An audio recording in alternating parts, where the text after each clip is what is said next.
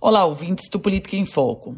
A gente fala agora sobre um recente acordo firmado pelo Sindicato dos Servidores Públicos da Administração Indireta, através da Justiça e junto com o governo do Estado. Um acordo que influencia ou que traz um reflexo direto para servidores, para trabalhadores da Companhia de Dados do Rio Grande do Norte, a Data Norte, para a Empresa de Pesquisa Agropecuária, a Imparne, e a Central de Abastecimento, a CEASA.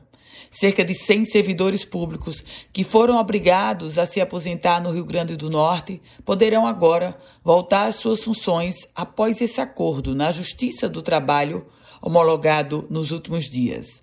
Um acordo que estabeleceu a idade de 75 anos e não mais de 70 anos como limite para deixar os cargos seletistas nas estatais do governo do Estado.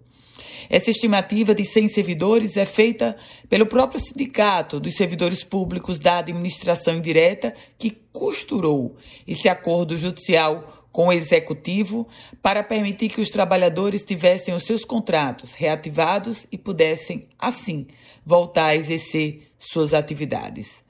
O caso é considerado como positivo pelo próprio sindicato, porque garante que aqueles funcionários que foram demitidos, mas que continuam trabalhando, não tenham suas perdas salariais. Na ação ajuizada pelo sindicato, foi solicitado que esses empregados não fossem mais aposentados compulsoriamente aos 70 anos, como a administração pública já fazia, amparada na Constituição Federal.